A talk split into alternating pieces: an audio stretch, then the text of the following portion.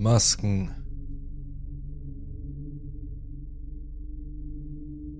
Das ist mir vor ein paar Jahren passiert. Das war 2017, als ich 14 war. Ich denke immer noch fast jeden Tag an diese Begegnung.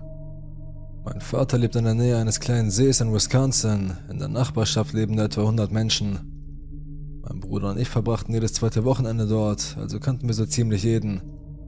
Das Haus meines Vaters war das zweite Haus auf dem großen Hügel. Ganz oben befanden sich eine Tankstelle und das Diner, an dem ich im Sommer arbeitete, und am Fuß des Hügels lag der See mit einem kleinen Strand. An diesem Morgen kellnerte ich im Diner und am Ende meiner Schicht kaufte ich mir an der Tankstelle ein Slushy und wollte am Nachmittag zum Strand hinuntergehen.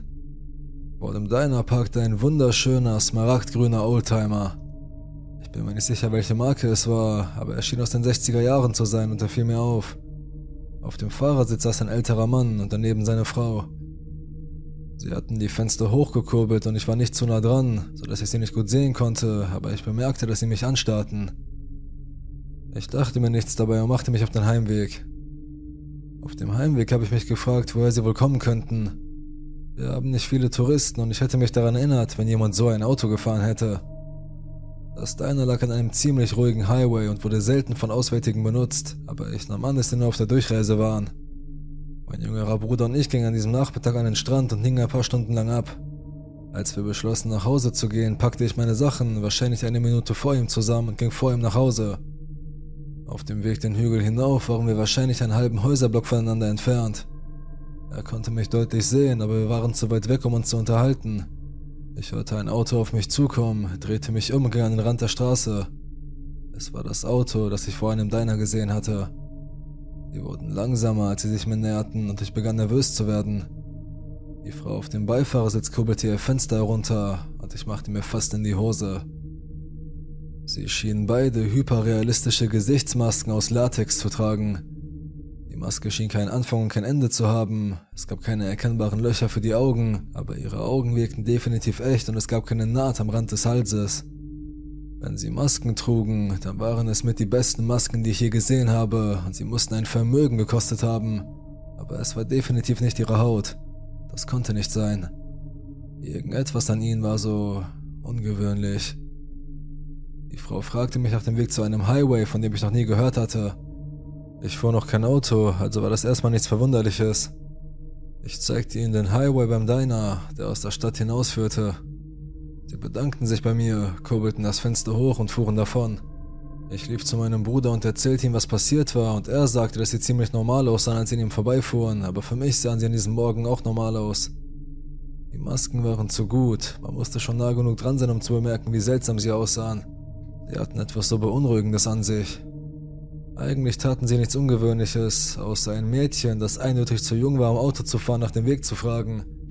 Aber es war eine sehr kleine Gemeinde. Ich war vielleicht der erste Mensch, den sie seit Stunden gesehen hatten. Ich erzählte meinem Vater davon, als ich nach Hause kam, aber er hatte nicht viel dazu zu sagen. Auch mehr als sechs Jahre später fühle ich mich immer noch zutiefst beunruhigt, wenn ich daran denke. Ich glaube nicht an viel von diesem paranormalen Zeug und ich glaube, dass sie menschlich waren. Aber warum die Masken? Was hatten sie dort zu suchen? Warum fragen Sie ein Kind nach dem Weg zu einer Autobahn? Fragen über Fragen. Die Kreatur.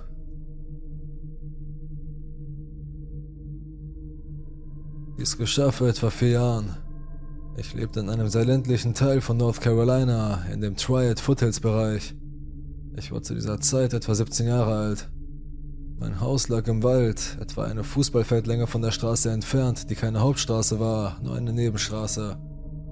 Auf der einen Seite hatten wir Nachbarn, die ziemlich nah waren, vielleicht 10 Meter und ein paar Bäume entfernt. Auf der anderen Seite lagen ein paar Hektar zwischen uns und dem nächsten Haus. Hinter unserem Haus gab es viele Hektar Feld und Wälder. Dort unten gab es auch einen Teich. Wir hatten zu der Zeit einen Hund und er hatte einen Platz, wo wir ihn nachts zum Schlafen unterbrachten. Er lag am äußersten Rand des Waldes. Es war etwa sieben bis neun Uhr abends und es war Winter.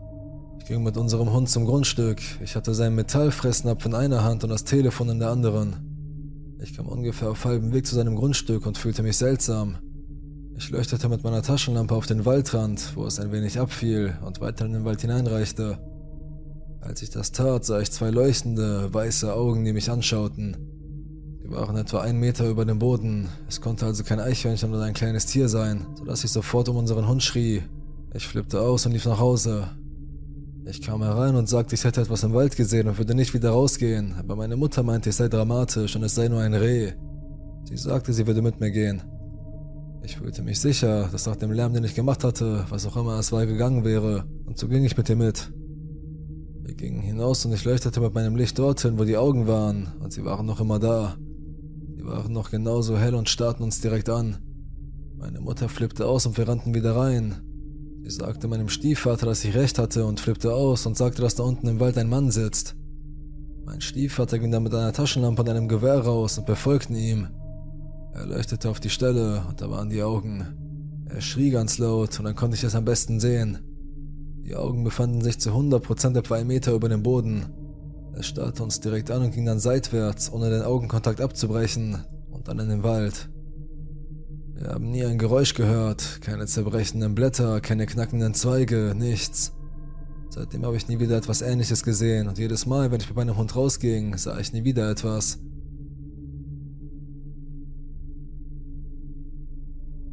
Vermieter aus der Hölle.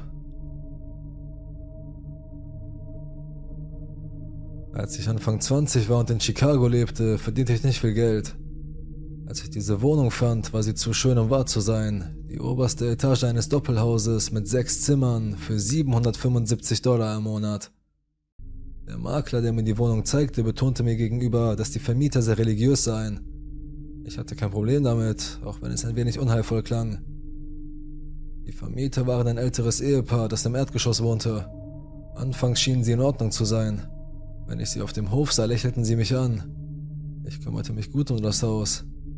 Als sie dann sahen, dass ich meinen Freund zu Besuch hatte, wurden die Dinge merkwürdig. Eines Tages war ich in meinem Büro und schrieb. Ich hörte ein Klopfen an der Tür. Ich öffne und es ist die alte Dame von unten.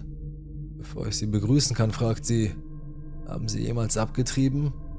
Ich schlage die Tür vor der Nase zu. Ein kolossaler Fehler. Das Haus war irgendwie seltsam eingerichtet. Am Ende einer Treppe gab es eine Tür, von der ich dachte, sie führe zu einer gemeinsamen Waschküche, aber nachdem ich sie einmal versehentlich geöffnet hatte, stellte ich fest, dass sie direkt in das Wohnzimmer meines Vermieters führte. Ich hatte das leider auf die harte Tour gelernt. Ich war in meiner Küche und kochte. Mein Freund war bei der Arbeit und ich war allein, als ich etwas hörte, das sich wie das Klicken einer Tür anhörte. Was zum Teufel war das? sagte ich laut. Ich habe nicht wirklich den Zusammenhang erkannt, dass es die Tür sein könnte, die in ihr Wohnzimmer führt. Ich gehe in den Flur und sehe mich um. Niemand am Ende des Flurs. Ich stecke meinen Kopf in alle Zimmer, aber niemand ist da. Dann schaue ich die Treppe hinunter, die zu ihrem Haus führt, und die Nachbarin steht da und starrt mich an. Ich schreie. Sie zuckt zusammen, geht zurück in ihre Wohnung und schlägt die Tür zu. Jedes Mal, wenn ich danach das Haus verließ und ich zurückkam, war etwas bewegt worden. Ein Fenster war geschlossen, einmal tropfte die Dusche und mein Handtuch war feucht. Ich konnte die Tür nicht abschließen, denn da es sich technisch gesehen um eine Tür zu ihrem Haus handelte, waren sie die einzigen, die einen Schlüssel hatten. Das Klopfen wurde so häufig, dass mein Freund und ich eine alte Matratze aufstellten, damit wir es nicht hören mussten, während wir schliefen. Der vorletzte Tropfen war, als ich die Tür zur Arbeit öffnete und die Treppe weg war. Ich konnte mein Haus nicht mehr verlassen, weil es keine Treppe mehr gab. Sie war demontiert worden und lag auf der Veranda. Ich rief sie wiederholt an, aber sie antworteten nicht.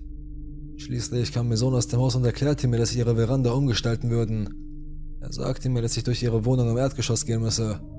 Als ich die Treppe hinunterstieg und die Tür öffnete, saßen sie beide an ihrem schmutzigen Küchentisch und starrten mich an. Das Telefon lag in seiner Halterung.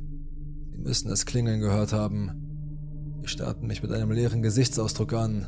Ich durchquerte die Küche und verließ sie durch die Hintertür. Ein paar Tage später kam ich von der Arbeit nach Hause und stellte fest, dass der Boden im Badezimmer fast vollständig überschwemmt war, als hätte jemand den Wasserhahn aufgedreht oder die Dusche laufen lassen. Als die alte Frau sah, dass ich nach Hause gekommen war, kam sie die Treppe hinauf, klopfte und schrie mich an, dass ich das Bad überflutet hätte und dass ihr Sohn kommen und es reparieren solle. Ich war zu diesem Zeitpunkt so erschöpft, dass ich ihr einfach sagte, es sei in Ordnung. Ihr Sohn kam ein paar Stunden später vorbei. Er war sturzbesoffen.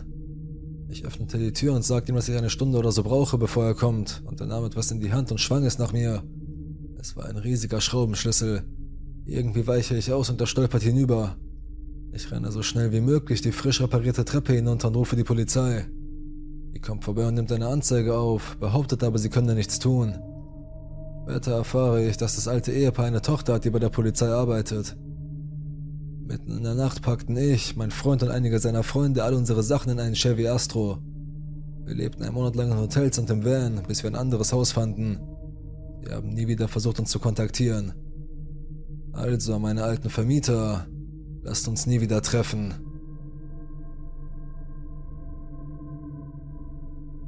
Sie kamen in mein Zimmer. Ich bin eine 27 Jahre alte Frau und das ist mir vor 10 Jahren passiert, als ich in der Highschool war. Wir wohnten in einem ziemlich großen Haus, aber meine Geschwister waren alle auf dem College oder im Internat, also waren nur meine Eltern und ich im Haus. Ich habe einen sehr leichten Schlaf. Als ich also im Dunkeln aufwachte und meinen Wecker um 3.11 Uhr blinken sah, war ich nicht allzu überrascht. Allerdings war ich hellwach und nicht nur schlaftrunken.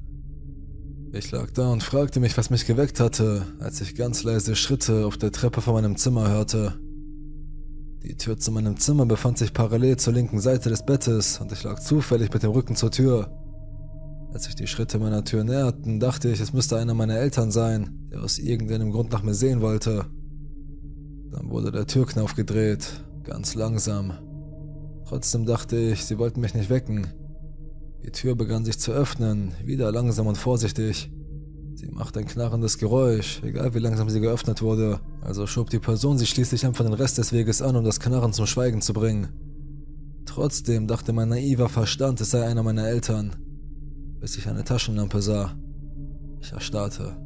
Angst überflutete mich und ich erinnere mich, dass mir sofort der Schweiß ausbrach. Sie standen hinter mir und ich lag mit dem Rücken zu ihnen, sodass sie meine weit aufgerissenen Augen nicht sehen konnten, als sie mich mit dem Lichtstrahl direkt anstrahlten. Ich dachte immer, wenn so etwas passiert, wäre ich knallhart und würde aus dem Bett springen und sie schlagen, sie angreifen, schreien, irgendetwas tun. Aber ich konnte überhaupt nichts tun. Ich konnte nur versuchen, tief und gleichmäßig zu atmen, trotz des pochenden Herzens, damit der Eindringling nicht merkt, dass ich wach bin. Nach etwa zehn Sekunden entfernten sie endlich das Licht. Ich betete und bettelte und feilschte mit allem, was mir zuhörte, während der Eindringling durch mein Zimmer ging und sich meine Sachen ansah. Ich konnte die Gestalt vage erkennen, groß und klobig, als hätte sie zwei Mäntel an.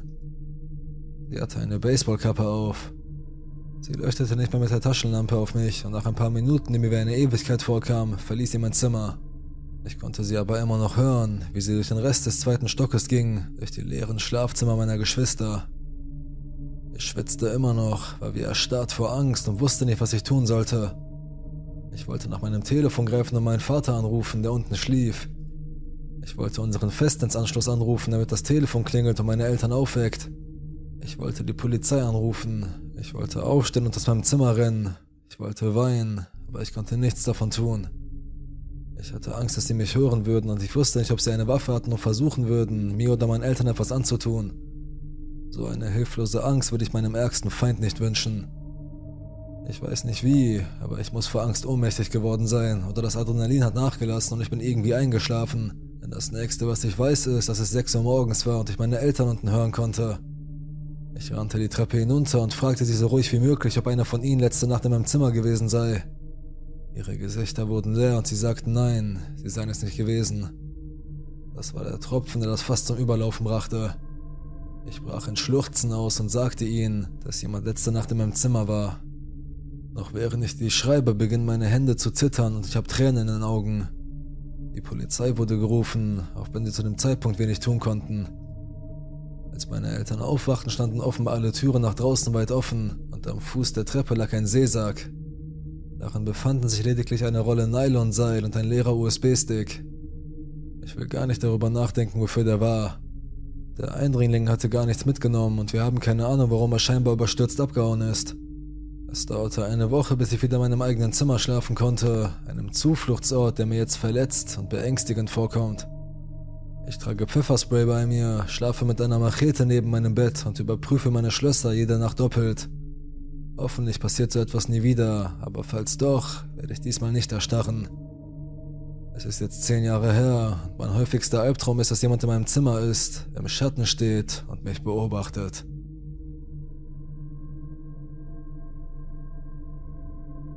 Autobahn. Ich war früher ein Fernfahrer, der mit einem anderen Mann zusammenfuhr. Dieser Job dauerte insgesamt nur ein Jahr, aber innerhalb dieses Jahres hatte ich einige seltsame Begegnungen auf der Straße. Eine davon war ein anderer Lkw-Fahrer, der beschloss, sein Hemd an einer Tankstelle auszuziehen und sich während einer meiner Pausen mit Scheibenwischerflüssigkeit zu waschen. Trotz einiger seltsamer Leute oder verrückter Typen gab es einen Typen, der mir mehr Angst machte als alle anderen. Er ist einer der Hauptgründe, warum ich überhaupt aufgehört habe zu fahren. Die Begegnung fand nachts statt. Wir fuhren eine Ladung nach Kalifornien, die am nächsten Tag in der Nacht ankommen sollte.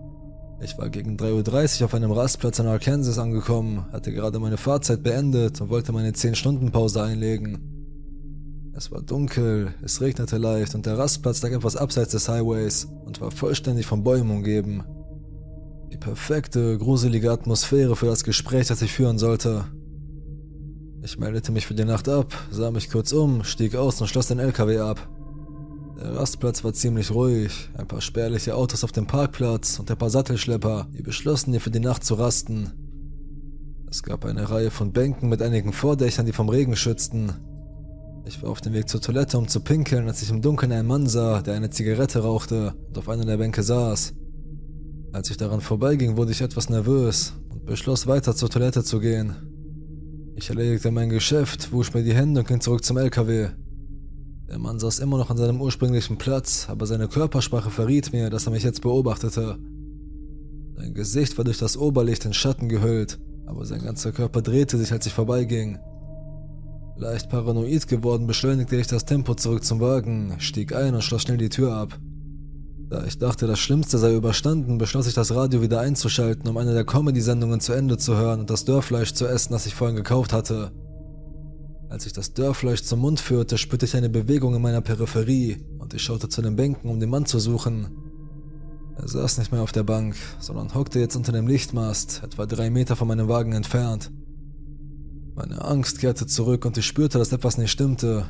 Irgendetwas in seiner Körperhaltung störte mich. Ich konnte spüren, dass dieser Mann keine guten Absichten hatte.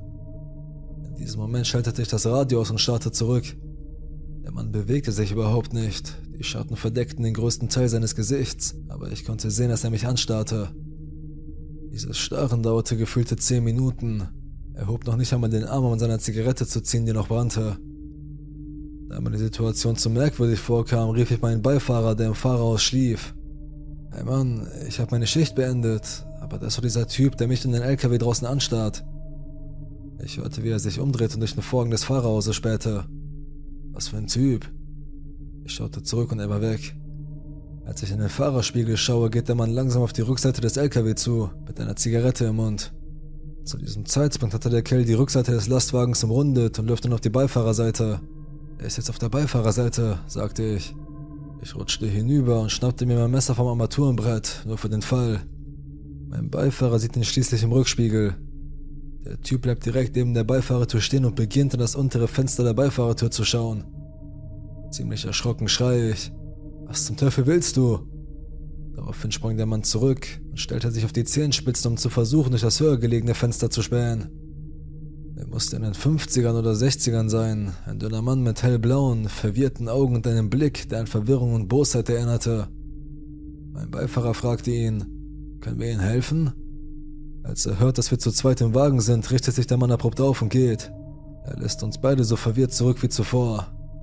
Der Beifahrer wirft seine Kleidung über und setzt sich auf die Fahrerseite.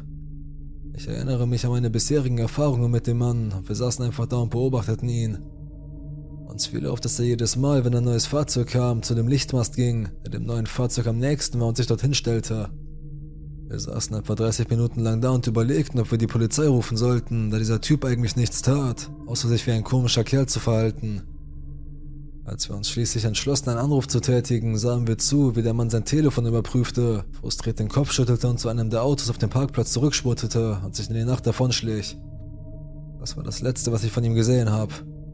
Was mich am meisten verwirrt, ist die Frage, was seine Absichten waren. Also, zu dem unheimlichen Arschloch, das mitten in der Nacht auf dem Rastplatz in Arkansas herumlungerte. Lasst uns nie wieder treffen. Uber In den ersten Tagen der Pandemie, als die Restaurants geschlossen waren, nahm ich jede Arbeit an, die ich finden konnte. Ein alter Freund wies mich auf eine Arztpraxis hin, der jemanden brauchte, der leichte Büroarbeiten erledigte. Ich konnte nachts hingehen, um den direkten Kontakt mit Menschen zu vermeiden, also ergriff ich die Gelegenheit sofort. Ironischerweise war der Job in der Arztpraxis der sicherste, der mir bisher angeboten worden war. Da ich den Bus wegen der Menschenmassen möglichst vermeiden wollte, entschied ich mich für eine Mitfahrgelegenheit. Es ist in meiner Gegend nicht so teuer und ich wollte wirklich kein Virus haben. Ich machte mich um fast 3 Uhr morgens auf den Weg, weil die Reinigungskräfte schon weg waren. Ich ärgerte mich allerdings, dass ich so vorsichtig war, denn ich war erschöpft. Ich stolperte auf der Suche nach einer Mitfahrgelegenheit um den Block und zu meiner großen Erleichterung entdeckte mich das Auto fast sofort, hielt an und fragte, Uber? Während ich ahnungslos die Straße auf und ab lief und suchte. Die Fahrt dauerte eine Weile, aber ich war erst letztes Jahr hierher gezogen, kannte also noch nicht alle Gegenden in der Umgebung und dachte mir nichts dabei. Am Anfang war ich ziemlich wach, also versuchte ich mir die Zeit mit Spielen auf meinem Handy und so zu vertreiben. Aber das Auto hatte kein kompatibles Handy-Ladegerät und ich war mir nicht sicher, ob das Gebäude eines haben würde, also wollte ich meinen Akku schonen. Ich schaltete mein Handy in den Flugmodus und schlief schließlich aus einer Kombination aus Müdigkeit und Langeweile ein. Ich nehme nicht oft Mitfahrgelegenheiten in Anspruch, also bin ich oft etwas nervös, wenn ich allein mit einem fremden Fahrer bin, aber dieser Typ hatte ein ziemlich langweiliges Auto und ein sehr normales Aussehen. Als wir ankamen, versuchte der Fahrer mich zu wecken, indem er von vorne nach mir rief, aber ich war zu tief im Schlaf und konnte nicht ganz von meinem Traum unterscheiden. Schließlich rüttelte er unbeholfen an meinem Bein, um mich zu wecken und sagte immer wieder, Ma'am, Ma'am, wir sind jetzt da. Es war mir peinlich, dass ich so verwirrt war, also sagte ich nur hastig Danke und stieg aus dem Auto aus und betrat das Gebäude. Als ich mich umsah, wurde mir klar, dass nichts so war, wie ich es von einem Büropark erwartet hatte. Ich hatte eine Straßenansicht des Gebäudes gesehen, als ich das Unternehmen zum ersten Mal googelte, und es hatte den Eindruck eines Einkaufszentrums gemacht. Je weiter ich ging, desto lauter läuteten in meinem Bauch die Alarmglocken. Das Gebäude war halb verfallen, hinter dem Eingang war es stockdunkel. Ich hatte erwartet, dass in der Nacht einige Lichter ausgingen, aber nicht im gesamten Gebäude. Ich schlitterte über das Betonfundament, das aus den Überresten der Lobby bestand, redete mir ein, dass sie wohl gerade renovierten und folgte den Schildern zum Treppenhaus. Nach einer gefühlten Ewigkeit kam ich nur an Baugeräten, ein paar verschlossenen Türen und ein paar eingeschlagenen Fenstern vorbei. Ich war mir sicher, dass ich keine Arztpraxis finden würde und dachte, dass ich vielleicht die Adresse verwechselt hatte. Ich holte mein Telefon heraus, um das zu überprüfen, aber ich hatte kaum Signal. Ich ging im Gebäude auf und ab und suchte nach einem stärkeren Signal. Schließlich bestätigte ich in meinen Texten, dass ich die richtige Adresse aufgeschrieben hatte, indem ich einfach zurückblätterte, was keinen Empfang erforderte. Ich beschloss erneut den Fahrer zu kontaktieren. Die App brauchte ewig, um an meinem langsamen Internet zu laden, aber bevor es klappte, hörte ich ein Rascheln in der unteren Etage des Gebäudes. Ich befand mich im obersten Stockwerk und das einzige Treppenhaus, das ich kannte, war das, das ich hinaufgegangen war. In einem verlassenen Gebäude in den späten Abendstunden war die Wahrscheinlichkeit groß, dass es sich um einen Junkie handelte, und ich hatte keine Lust, mich an einem Junkie vorbeizuschleichen. Ich versuchte einer Gruppe von Freunden eine SMS zu schicken. Die Nachricht wurde nicht gesendet, der Empfang war zu schwach. Ich kletterte zu einer Tür mit einem Treppeschild, aber die Treppe war völlig baufällig und führte im Grunde nur gerade nach unten in den ersten Stock. An diesem Punkt begann sich das Worst-Case-Szenario zu entfalten. Ich hörte, wie die Leute, die unten waren, begannen die Treppe hinaufzugehen. Ich hielt den Atem an, was sich wie fünf Minuten anfühlte, aber wahrscheinlich eher 30 Sekunden waren, und die Person erschien oben auf der Treppe. Zu meiner großen Erleichterung war es nur der Uber-Fahrer. Ich dachte, er sei zurückgekommen, um mich zu holen, weil er gemerkt hatte, dass er mich an der falschen Stelle abgesetzt hatte. An einem Ort, der sich als gefährlich hätte erweisen können. Also trat ich aus dem Schatten heraus, hinter dem ich mich versteckt hatte, und winkte ihn herunter. Aber dann wurde mir klar, dass er schon viel früher gemerkt haben musste, dass ich gar nicht nach hier wollte. Mein Magen krampfte sich zusammen und mein Blut gefror zu Schneematsch. Ich nahm kurzen Blickkontakt mit ihm auf. Er war völlig ruhig und gefasst, atmete aber ziemlich schwer und blockierte das Treppenhaus nach unten. An einem normalen, rationalen Tag könnte ich mir als außenstehender Beobachter ein Dutzend unschuldige Gründe vorstellen, warum er zurückgekommen sein könnte. Aber in diesem Moment, als ich ihm gegenüberstand, wusste ich einfach aus dem Bauch heraus, dass dies jemand mit bösen Absichten war. Und viel mehr kann ich mich von den folgenden Minuten nicht erinnern bin mit einem Sprung zur Öffnung der zweiten Treppe gesprungen und habe mich einfach in die Tiefe fallen lassen. Zum Glück hat er wohl nicht gesehen, wo ich zuerst hingesprungen war, und obwohl ich zu große Schmerzen hatte, um es zu merken, waren viele Prellungen zu sehen, aber nichts war gebrochen. Ich rappelte mich auf und stürzte mich auf alles, was die Tür zu sein schien. Es war zu dunkel, um etwas zu erkennen. Kurz bevor ich die Tür erreichen konnte, flog sie auf und ein blendendes Licht strahlte mir direkt in die Augen. Mein erster Gedanke war, auch wenn er nicht ganz kohärent war, noch einer von den Typen. Ich stolperte rückwärts und versuchte etwas zu finden, hinter dem ich mich verstecken konnte. Bevor ich das tun konnte, rief eine Stimme: Polizei, alle auf die Knie und die Hände hoch. Ich glaubte ihm zuerst nicht. Er wiederholte seine Schreie. Er klang so autoritär, dass ich ganz automatisch genau das tat, was er verlangte. Kam auf mich zu und ich konnte erkennen, dass er wirklich ein Polizist war. Ich versuchte zu erklären, was passiert war, aber zuerst begann er mir all diese Fragen zu stellen. Mein völlig fassungsloses Gebrabbel als Antwort ließ ihn zunächst glauben, ich sei auf irgendetwas drauf. Er wies mir den Weg zu seinem Auto und als ich sicher aus dem Gebäude heraus war, konnte ich mich ein wenig orientieren. Ich saß auf der Kante des Rücksitzes des Streifenwagens mit offener Tür nach draußen, während er mir gegenüberstand und mir wieder Fragen stellte. Das erste, was mir einfiel zu fragen war, haben meine Freunde sie angerufen? Er erklärte nein, niemand habe ihn angerufen. Er sei auf Patrouille gewesen und habe ein Auto bemerkt, das vor diesem Gebäude stand. Er begann eine Rede darüber, dass wenn ich mir einen Schuss setzen und einen Freier treffen wollte, er Ressourcen hätte, an die er mich verweisen könnte, und dass dies kein idealer Ort sei. Aber ich blieb an etwas anderem hängen, was er gesagt hatte. Endlich machte es Klick. Das Auto. Ich schüttete meine ganze Uber-Geschichte in einem verzweifelten Wortgefecht heraus. Er schaute sich um und das Auto war nicht mehr da. Der Beamte vermutete, dass der Kerl weggefahren war, während wir uns im Gebäude unterhielten. Er fragte mich nach allen Details, aber ich war zu müde gewesen, als die Fahrt begann, um viel zu wissen. Ich überprüfte meine Uber-App. Es gab nicht wirklich genug Empfang, nicht einmal im Freien, also fuhren wir die Straße entlang, und als ich genug Empfang hatte, bekam ich vier verpasste Benachrichtigungen von Uber. Hallo, ich bin angekommen. Ich sehe Sie nicht. Können Sie bestätigen, dass die Abholadresse korrekt ist und ich blinke mit der Warnblinkanlage. Und schließlich, Ihr Fahrer musste leider absagen.